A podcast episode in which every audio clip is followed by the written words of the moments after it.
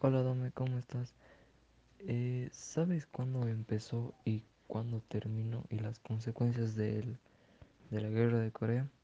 Oh, sí, la guerra de Corea. Que yo sepa, este conflicto inició el día 25 de junio de 1950 y finalizó el 27 de julio de 1953 y sucedió en la península coreana debido al triunfo comunista en China, que hizo molestar mucho a Stalin, quien había fracasado ya en un proyecto contra los capitalistas, como lo fue el bloqueo de Berlín. Eh, recuerdo que como consecuencia del conflicto Estados Unidos implantó ciertas recomendaciones para evitar un nuevo ataque comunista, fortaleció sus fuerzas terrestres e incorporó a Grecia y a Turquía en sus bases militares, puesto que Turquía tenía frontera con la Unión Soviética y establecerse en esta zona iba a ser un gran punto a favor de los capitalistas. ¿Y tú, Juanes, sabes de las consecuencias sobre la guerra de Corea? Se implementó la recomendación de NSC 68 de triplicar el presupuesto de defensa.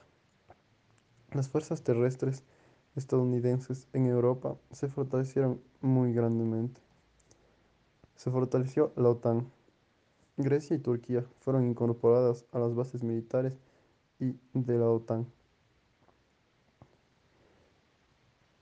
Se estableció, y estas se establecieron en Turquía. Se expresó la necesidad de que Alemania Occidental se armara e integrara a la OTAN. Este asunto fue de máxima prioridad. Hola, Jacob, ¿cómo estás? ¿Sabes las consecuencias sobre la guerra de Corea? Hola, Antonio, ¿cómo estás?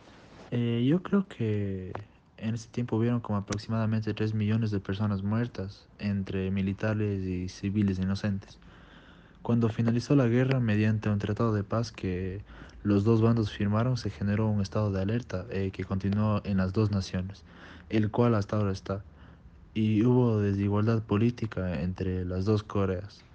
La Corea, del Norte llevó a cabo la nacionalización de la economía y el presidente de Corea eh, mantuvo alianza con China y la URSS. Y en 1990 la ONU aprobó la admisión del país como miembro. Oye, Toño, eh, ahora tú coméntame cuáles son las consecuencias de la guerra de la guerra de Corea. Hola, Jacob, claro. A partir del año de 1991, la e- economía norcoreana entró en crisis. Em, actualmente vive sobre un régimen dictador eh, siendo considerado uno de los países más cerrados de, de todo el mundo. Eh, por otra parte, Corea del Sur, eh, capitalista y democrático, fue aliado de los Estados Unidos eh, y tuvo su economía relacionada también con los Estados Unidos y, su, y, la inversión extran- y la inversión extranjera japonesa.